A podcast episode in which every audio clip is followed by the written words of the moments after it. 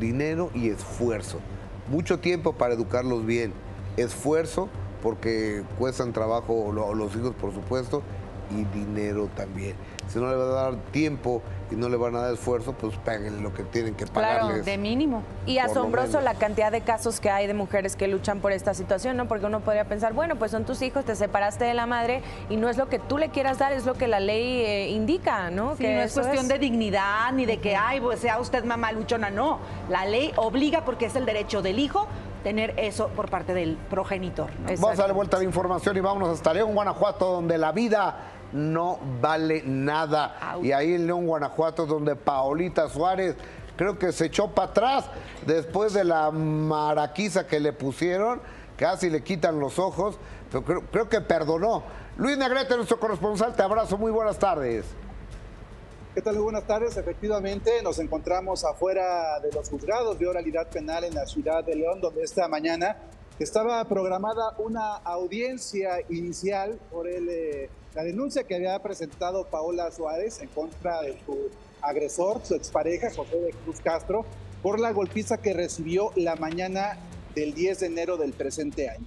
Esta mañana la audiencia eh, daría inicio a las 9.30 de la mañana, sin embargo ya cuando estábamos en la fila para registrarnos, se nos notificó que la audiencia había sido cancelada. Y esta cancelación se debió a que con antelación, desde el pasado 22 de enero, Paola otorgó el perdón a José de Jesús Castro, su expareja. Por esta razón, pues esta denuncia ya no tuvo efecto. Cabe recordar eh, que por esta golpiza, eh, Paulita, como es conocida también, estuvo hospitalizada varios días hasta ese hospital, el Hospital General de León.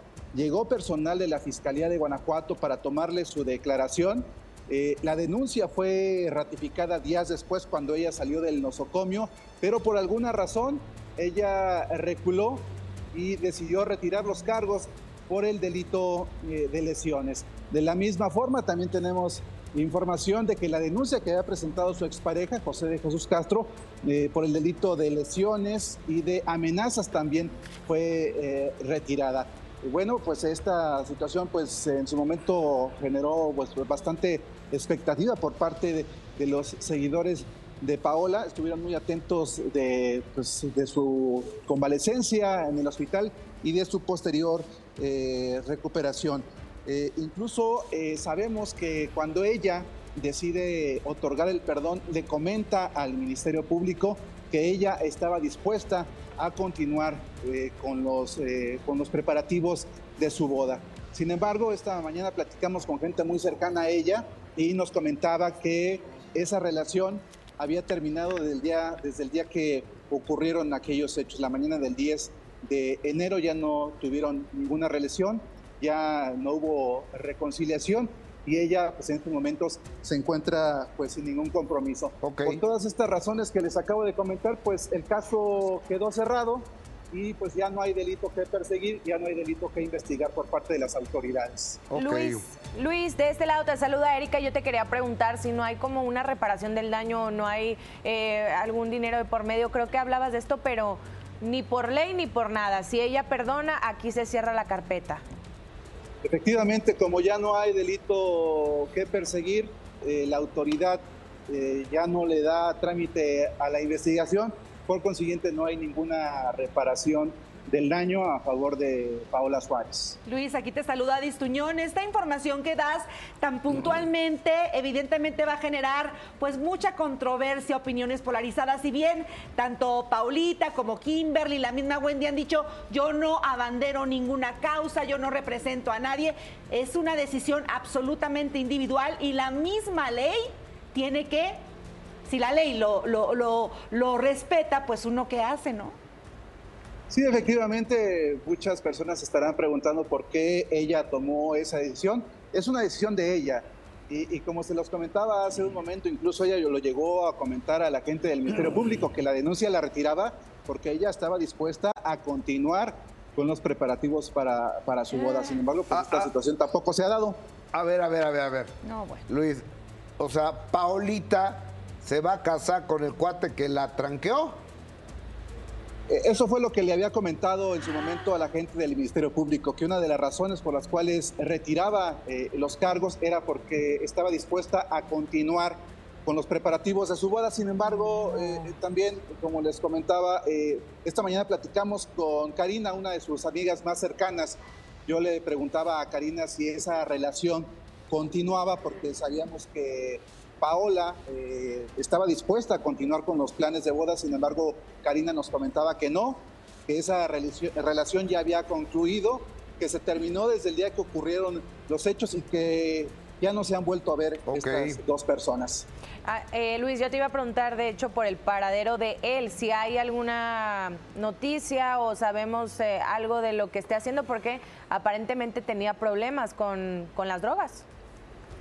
Sí, efectivamente, él, lo, comentó en, su momento, lo reconoció que tenía problemas de adicción, que incluso eh, para drogarse, pues, eh, tanto él como Paola eh, le pedían al chofer de Paola que él mismo les, que les consiguiera las drogas para que ellos las consumieran. Incluso él pues señaló que esa noche estuvieron consumiendo drogas, que por eso se salió y controló la situación, pero es la versión que, que él comenta. Nosotros de esta persona no tenemos eh, conocimiento de su paradero, lo único que sabemos es que también decidió retirar la denuncia que él también había presentado por el delito de lesiones y por el delito de amenazas. Claro, pues Mira, ¿cómo te vas a... o llegaron a un acuerdo económico o ya regresaron, pero por la presión social no lo han dicho, cualquiera de las dos. No, esa, esa información ellas no la, no la dieron a conocer. Paola lo único que menciona es que retiraba los cargos, no, no da las razones. Eh, el único, pues la única señal que tenemos fue lo que le comentó a, la gente del Ministerio Público, que ella está dispuesta a continuar con los planes de boda, pero hasta ahí, de, algún acuerdo económico, pues no, no se ha comentado nada de eso. Claro, Luis, y estamos confiados de que si surge algo nos lo vas a decir puntualmente como siempre. Y es que cómo te vas a casar con alguien que tienes denunciado, cómo vas a tener denunciado a alguien con quien quieres casarte. Eh, está interesante esto, Luis, porque pasa mucho que lo que ella está diciéndole a una autoridad, vez no ha tenido el valor de decírselo a sus propias amigas. Por eso la amiga tal vez dice, no, hasta donde yo sé ni siquiera se han visto. Claro. Sí, efectivamente, pues ella, ella da, sus, da, sus razones.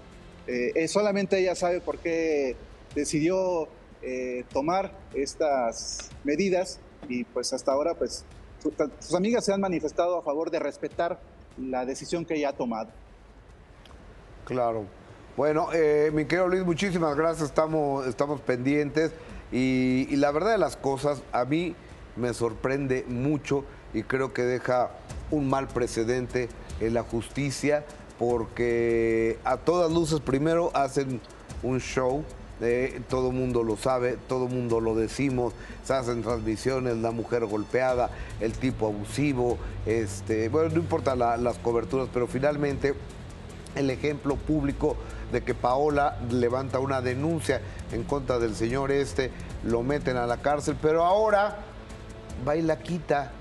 Entonces yo creo que, que, no hay ni enseñanza, ni aprendizaje, ni mensaje. Bueno, pero muy buena información, sí la hay. Gracias, Luis. Gracias, Luis. Buenas tardes. Saludos. Muy buenas tardes. Hasta luego.